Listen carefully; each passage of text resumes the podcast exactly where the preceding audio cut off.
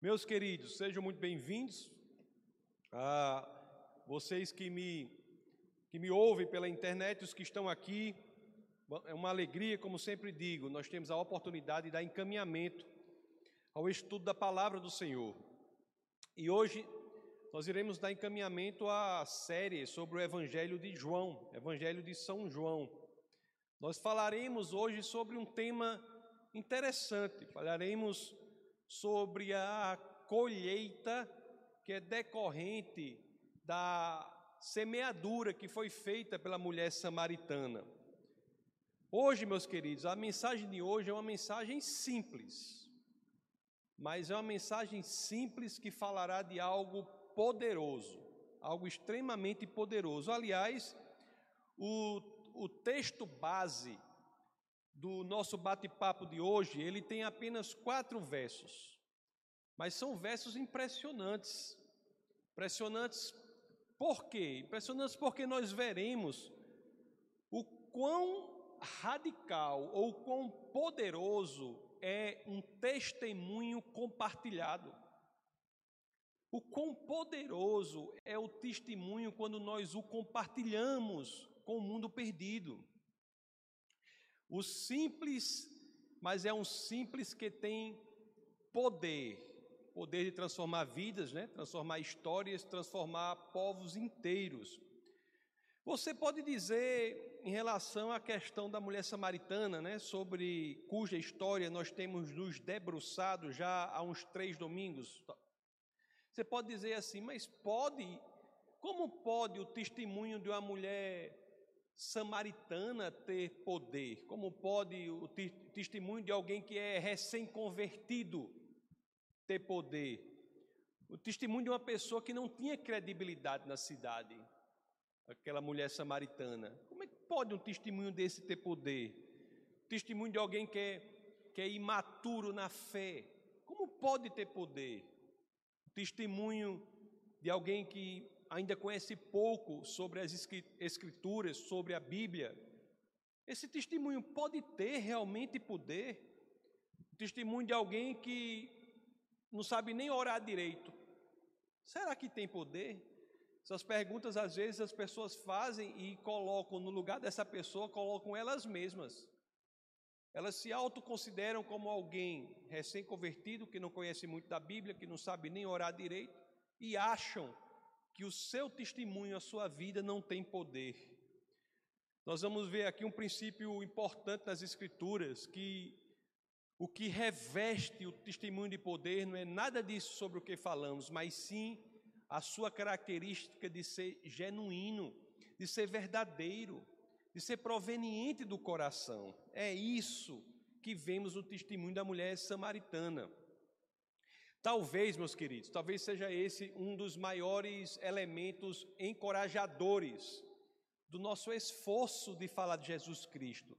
Seja algo que nos dá mais coragem para fazermos o evangelismo, levarmos adiante a palavra da salvação.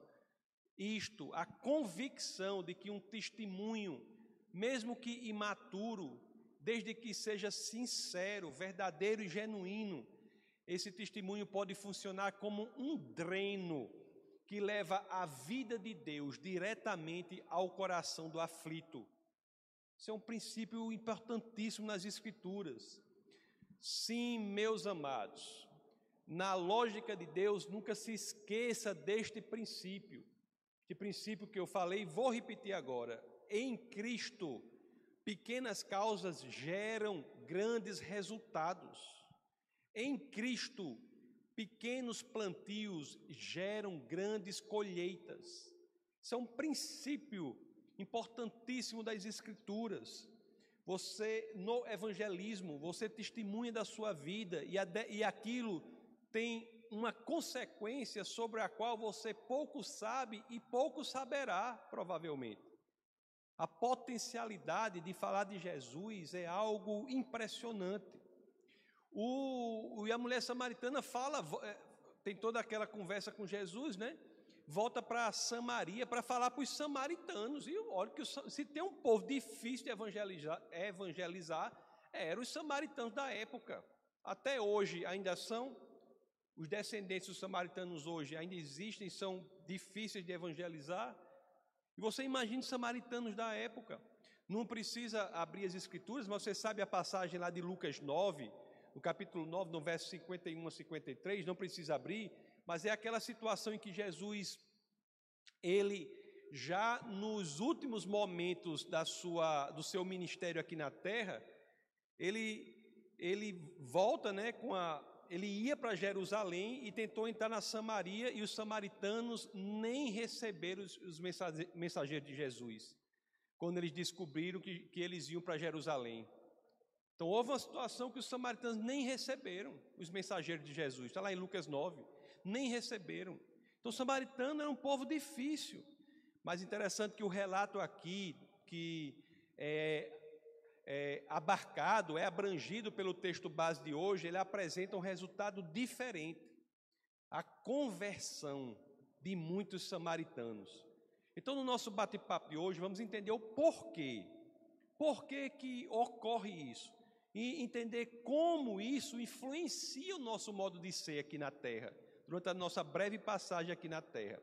Então, para isso, para que possamos começar a entender o porquê que um testemunho de alguém que aparentemente não tinha nada a oferecer foi capaz de promover uma conversão ou de ser um canal de ação de Deus para a conversão de tantas pessoas samaritanas, um povo tão difícil. Então é para isso que eu peço a vocês que, claro, assim querendo, abram as escrituras naquele que é o primeiro verso do texto base do nosso bate-papo de hoje. Então vamos ler o Evangelho de São João, capítulo 4, no verso 39. Vamos ver o que é que as escrituras nos dizem. João 4, 39. Assim dizem as escrituras. Muitos samaritanos daquela cidade creram nele por causa do seguinte testemunho dado pela mulher. Ele me disse tudo o que tenho feito. Ele me disse tudo o que tenho feito. Meus amados, por que que muitos creram? Primeira coisa que nós vemos aqui, por causa de um testemunho. Testemunho de quê? Do encontro que a mulher teve com Jesus da forma como Jesus influenciou a mulher, mudou a vida da pessoa. Agora, não se engane, meus queridos. Nós lemos nesse verso aqui que a mulher ficou impressionada porque Jesus disse tudo o que ela tinha feito. Isso impressionou a mulher, mas não foi isso que impactou a mulher. Não foi simplesmente a mulher saber ou ver que Jesus sabia tudo o que ela tinha feito, que a impactou. Isso impressionou. Mas o que impactou foi o fato de o fato de que Jesus, sabendo de tudo o que ela tinha feito, sabendo de toda a vida dela, ainda assim lhe estendeu a mão, lhe mostrou consideração, lhe mostrou amor, lhe mostrou respeito mais do que o fato de Jesus conhecer o passado da mulher samaritana, foi como Jesus agiu em relação a este conhecimento, que fez com que a fé da mulher fosse levada a Cristo. Isso é impressionante. E mais impressionante ainda é que não custou muito, depois daquele encontro né, da mulher com Cristo, conforme nós já vimos, inclusive, a, mulher, a fé daquela mulher já era vista em ação. Ela colocou a fé em movimento, ela colocou a fé em ação.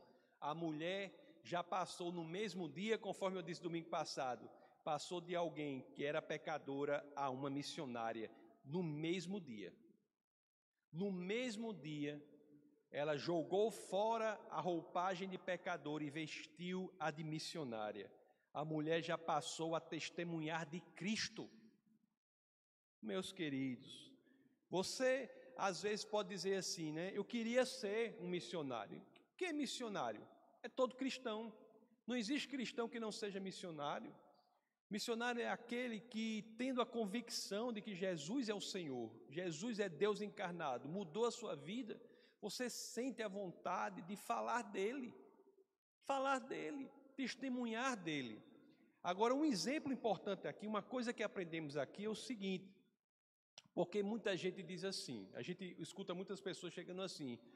Eu queria falar de Jesus, mas eu não sei assim como a Bíblia, eu não sei como explicar a minha fé. Meus queridos, o exemplo da samaritana aqui é incrível, porque mesmo que você não saiba explicar a sua fé, você saberá como mostrá-la. Como é que você mostra a sua fé? Testemunhando de Cristo. Testemunhando do que Cristo fez por você do que ele fez no seu interior, de como ele mudou você de dentro para fora. Todo mundo sabe fazer isso. Todo mundo. Ah, eu, eu sei disso, há verdades que, que são tão profundas que a linguagem às vezes não dá conta. Mas o seu testemunho fará com que essas verdades, que são indizíveis, atinja o coração angustiado e aflito. Se você não sabe falar sobre as verdades que você tem no seu coração, você sabe certamente mostrá-la por meio do seu testemunho. E isso servirá para que o coração aflito, que precisa ser atingido pelo Senhor, por meio do seu testemunho, possa acontecer isso, ele possa ser atingido pela palavra de Deus. Tem gente que diz assim, né, pastor, eu queria evangelizar, conforme eu disse, mas eu sei pouco da Bíblia. É verdade, meus amados, que todos temos de crescer no conhecimento das Escrituras. Isso é uma verdade. Temos de crescer. Aqui todos são incentivados a isso, a crescerem no conhecimento das Escrituras.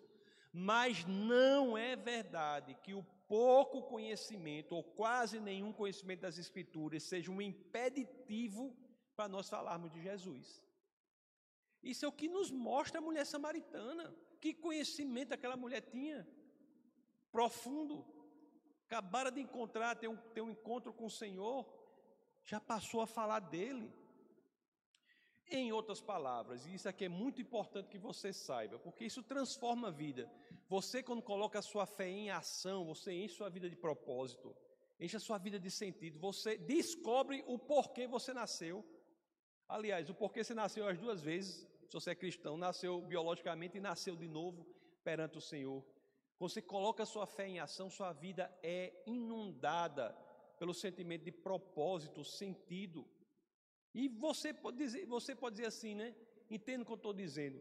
A sua fé, mesmo que você ache, tem muita gente que acha isso, que é uma fé frágil, uma fé pequena, uma fé imatura, não se esqueça, e eu estou repetindo, reiterando isso, não se esqueça que ela pode ser revestida pela poderosa roupagem do seu testemunho de Cristo. Olhe, você já notou uma coisa? Eu tenho, acho tão interessante porque nós somos muito rápidos para dar bom testemunho de qualquer pessoa que a gente conheça e, e acha que é uma pessoa boa. É, vou dar um exemplo para você. Você vai para um restaurante, chega num restaurante, você é bem atendido no restaurante, a comida é boa, você dá bom testemunho ali. A pessoa diz, rapaz, eu queria comer não sei o quê. Aí você diz, rapaz, tem um restaurante ali que é muito bom. Você dá logo bom testemunho. Você conhece um, um, um encanador, um eletricista ou qualquer profissional que trabalhou para você e que foi fez bem o seu papel. Você, aí tá automaticamente, qualquer um que precisa, a gente já dá bom testemunho do encanador, do eletricista, de, de qualquer outra profissão, do médico, de qualquer outra profissão, a gente diz. A gente dá o bom testemunho. Mas me diga uma coisa, por que às vezes nós somos tão rápidos em testemunhar dessas pessoas, mas tão vagarosos, tão lentos em testemunhar do que Cristo fez em nossa vida? A gente é tão rápido para testemunhar do bom trabalho que o encanador fez lá na pia da sua casa, mas a gente é tão vagaroso às vezes, tão burocrático, coloca tão, tantos pormenores, tantos, tantas variáveis, tantas coisinhas para testemunhar do que Cristo fez na nossa vida. Por que tanta cerimônia para falar de Cristo, para testemunhar de Cristo? Por quê?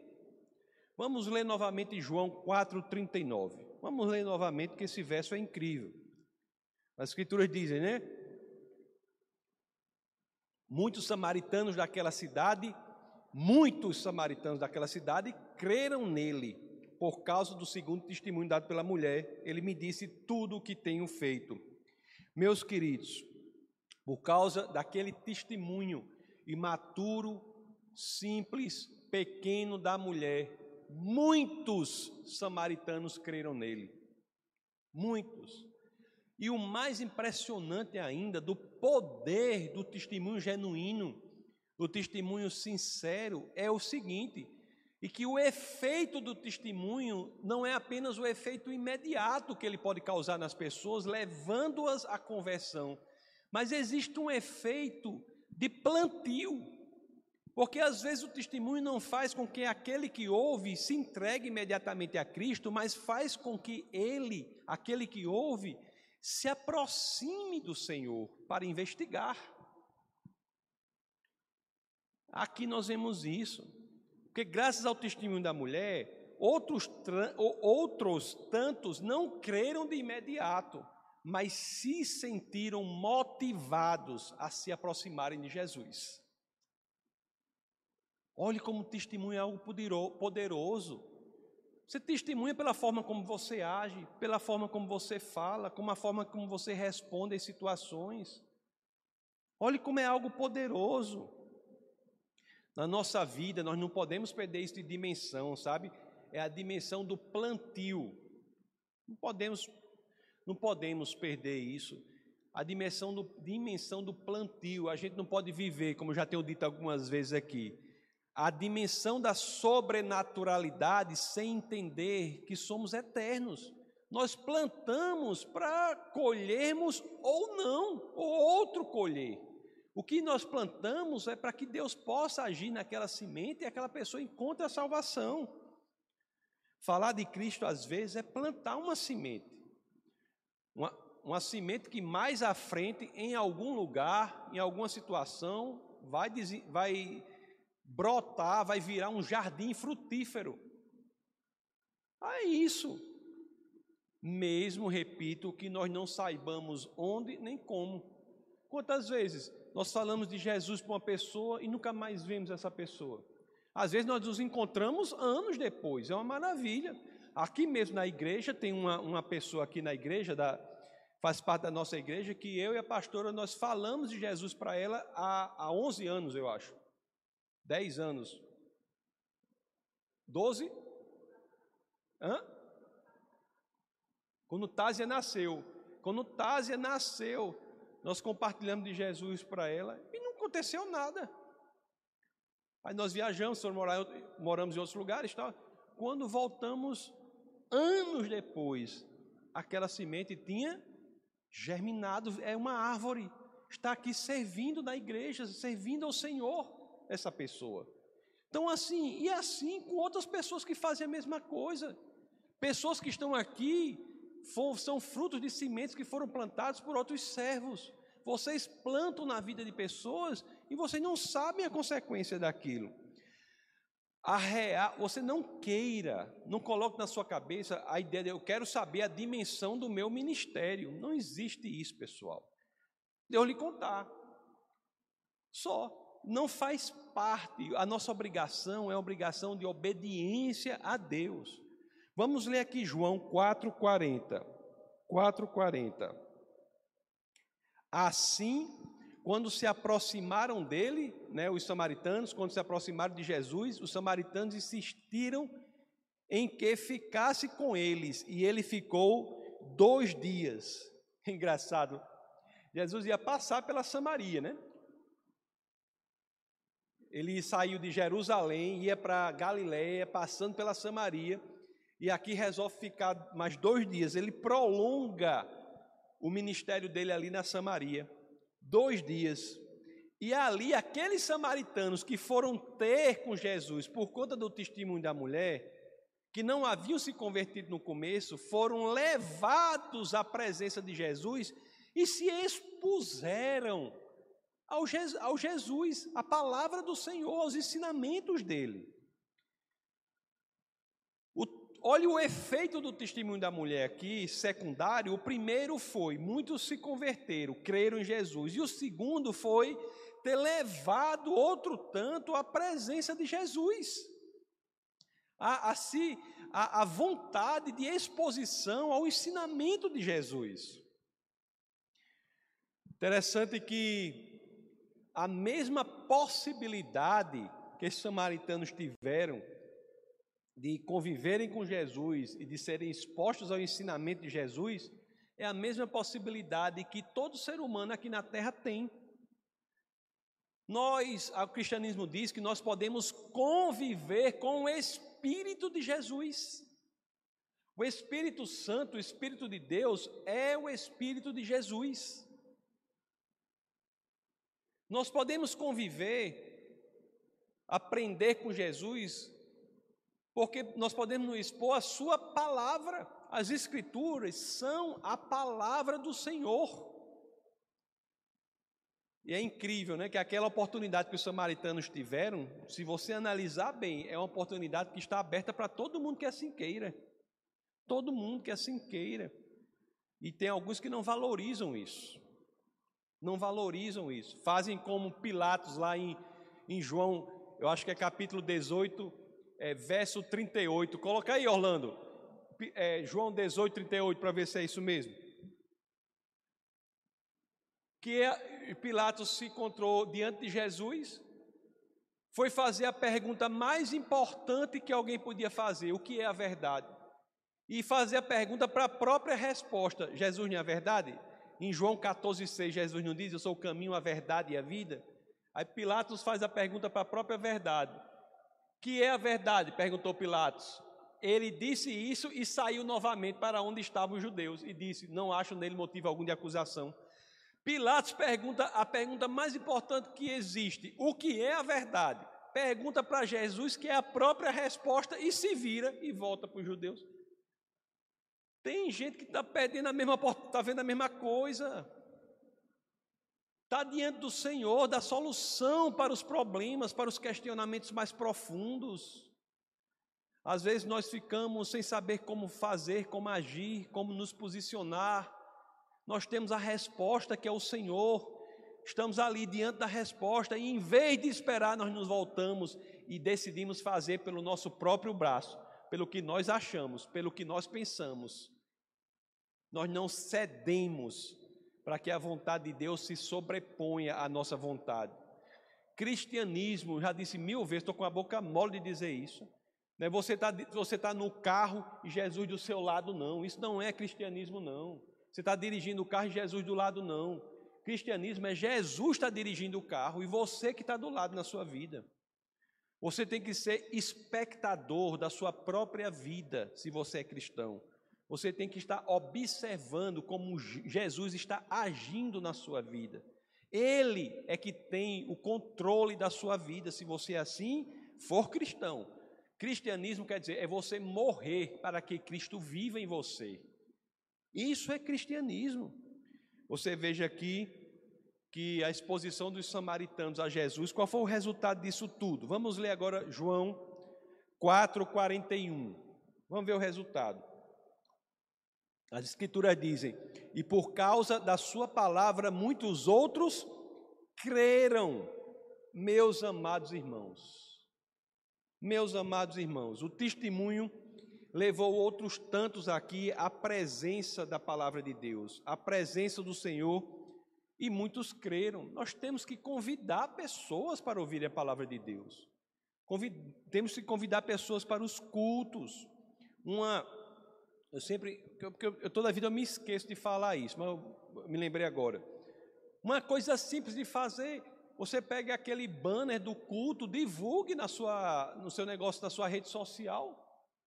Uma coisa simples, para pelo menos você poder expor ou atingir alguém, convidando para exposição a palavra de Deus. Convide pessoas para exposição à palavra do Senhor, que ela é poderosa. O testemunho pessoal e a palavra de Deus são pilares centrais do evangelismo. Centrais. Ontem mesmo, nós tivemos aqui no Defesa da Fé o evangelismo, né? tivemos o HITS. Ontem tivemos aqui o evangelismo. E, e, e se dá basicamente louvor, testemunho, exposição da palavra. Todo evangelismo tem que se comportar dessa forma. Não é porque estamos numa pandemia, conforme o pessoal está dizendo aí, que os outros não precisam de Jesus, é pelo contrário. É na pandemia que essa necessidade se torna mais evidente. O mundo, meus amados, ele clama por uma solução. É isso que vemos nos noticiários. E, é, e não é nem um exercício de futurologia, né? mas a gente já sabe que vai passar no noticiário do próximo mês, do outro, do outro, do outro. É o quê? É o desespero do mundo sem saber como dar solução. Não sabe.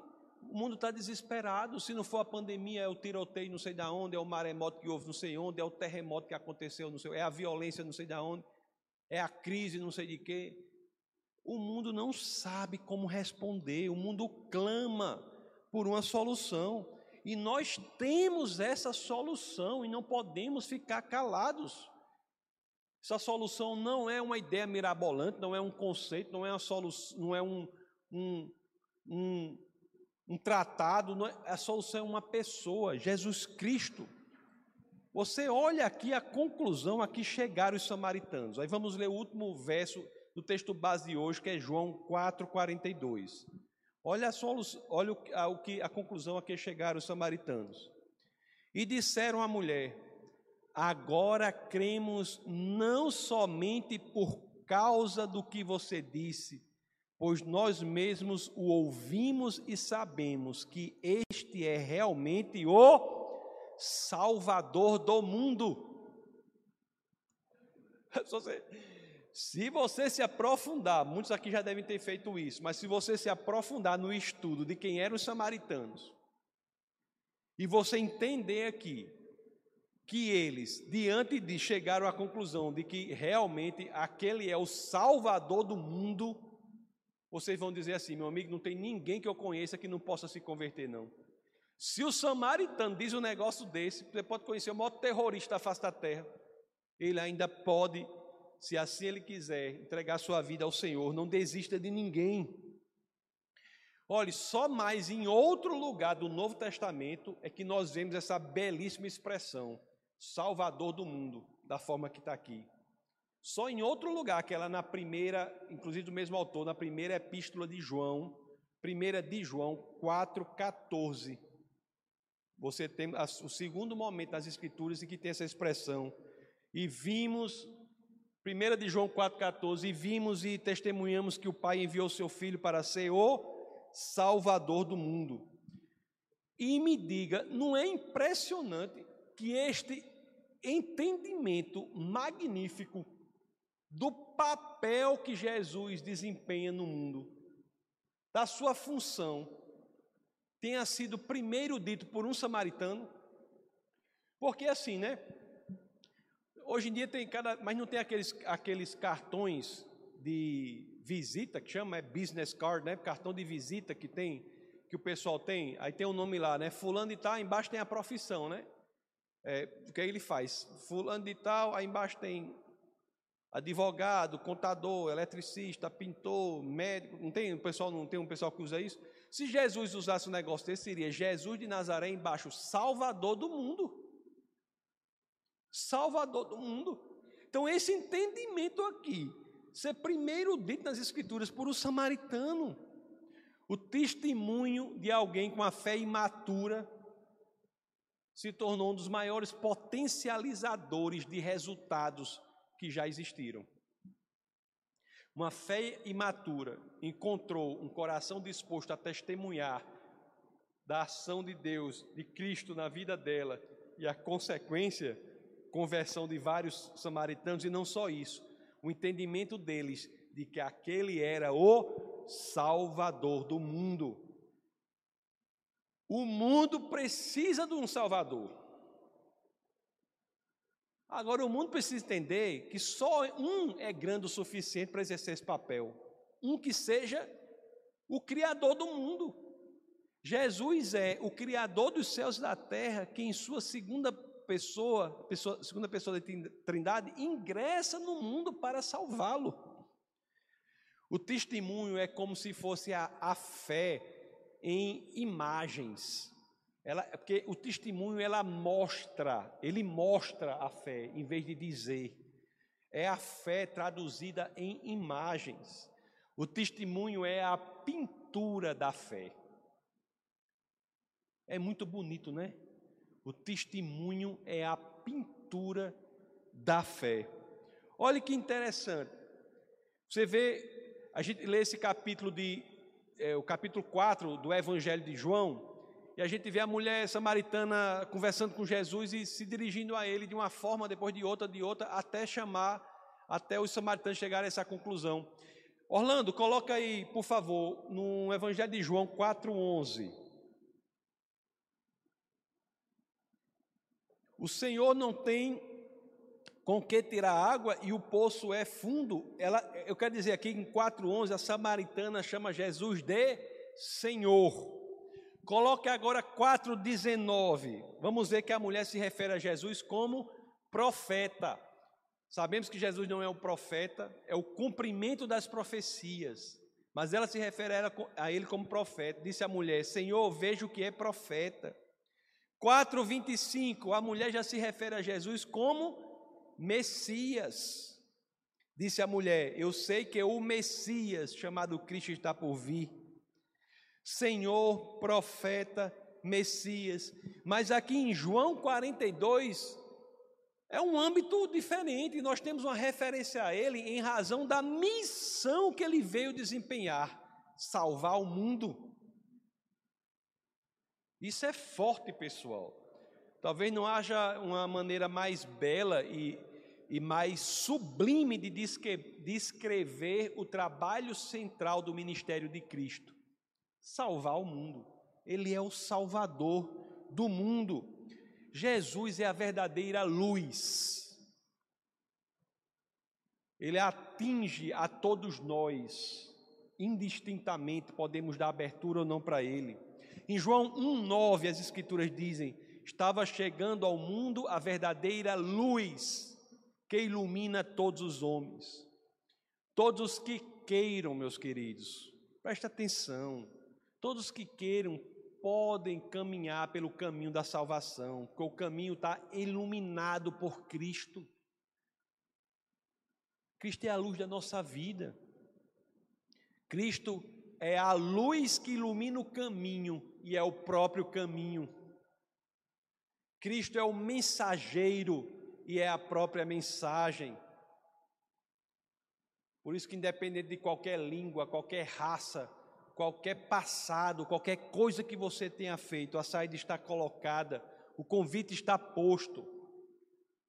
Por isso, meus queridos e, e amados irmãos, Independente de onde você esteja no conhecimento da palavra de Deus, independentemente de onde você esteja no estudo, no conhecimento da palavra de Deus, você tem a convicção que se você é cristão, você já agora já pode começar a testemunhar de Cristo. Já pode começar a ser alguém usado por Cristo para atingir o mundo perdido. Você tem o Espírito Santo. Tenha coragem para ir aonde Jesus quer que você vá. Tem gente que diz assim: eu queria. Tem gente assim: eu queria ser usado por Deus para pregar nos lugares mais difíceis, não sei onde, não sei onde, tá, tá certo. Aí chega, está no ônibus, a pessoa chega do lado e diz assim: irmão, eu estou passando por uma dificuldade, estou sentindo uma dor. O cara não tem coragem de orar pela pessoa. A pessoa está com, eu estou com uma dor, a pessoa não tem coragem de dizer, eu, eu posso orar por você? Não tem coragem, porque tem vergonha, está no ônibus, aí diz que quer ir lá para o Afeganistão, não sei para onde. Nossa missão começa no nosso trabalho, na nossa família, com nossos vizinhos. Não existe uma coisa que o povo diz assim, você é, você é, como é que fala, não sei o que, tempo integral, como é? É, você é ministro tempo integral? De todo cristão é. Todo cristão é ministro tempo integral. Como é que você. Essas, o povo faz perguntas doidas demais. Todo cristão é ministro tempo integral. Agora, Deus às vezes quer que você seja ministro lá na sua profissão. Porque se você, por exemplo, for dentista, tem estratégia melhor do Senhor do que você pregar para alguém que não pode falar nada, se está com a boca dela, com as coisas da boca. Tem. Não tem. Deus quer usar você. Tem um amigo nosso, acho que era Robin, lá no, nos Estados Unidos, que ele, ele dizia assim: ele, ele começava a pregar para as pessoas e as pessoas saíam, sabe? Ele saíam do lugar, não ficar porque ele não tinha muito jeito. Sim, aí ele teve uma ideia fabulosa. Ele se envolveu no ministério prisional. Ele pregava para as pessoas na cela, a pessoa não podia sair. Então Deus vai usar a pessoa. Não existe esse que não possa ser usado, pessoal. Não existe esse que não possa ser usado. Já disse muitas vezes, as pessoas têm chamados específicos. O que um faz, o outro não faz. O que o outro faz, aquele outro não faz. Nós somos usados para mandados, mandados com missões específicas. Os discípulos foram mandados aqui a Jerusalém, né, a, a todo o resto da Judéia. Os discípulos Jesus foram mandados a Samaria e a todos os confins da terra. Todo, lá está em Atos, abra aí, Orlando, Atos no capítulo 1, no verso 8. Mas receberão poder quando o Espírito Santo descer sobre vocês e serão minhas testemunhas em Jerusalém, em toda a Judéia e Samaria e até os confins da terra. Assim também, meus queridos, é com você e é comigo, é com todo mundo. Vamos crescer nessa convicção de que nós temos um relacionamento com Jesus, como teve a mulher samaritana, que independentemente de onde nós estejamos, sempre há espaço para melhorar, mas independentemente de onde estejamos, isso não nos desclassifica ou desqualifica para que exerçamos o papel que é esperado de nós, que é falar de Jesus Cristo para o mundo angustiado, perdido, o mundo que precisa da resposta. Se você é cristão, saiba que você tem a resposta de que o mundo precisa. Isso é muito importante. Basta que nós tenhamos coragem para chegar a este mundo e, com respeito, educação, moderação, inteligência, mostrar a ele que há uma saída e, se a pessoa assim quiser, pode caminhar por esse caminho que é Jesus Cristo. Vamos orar.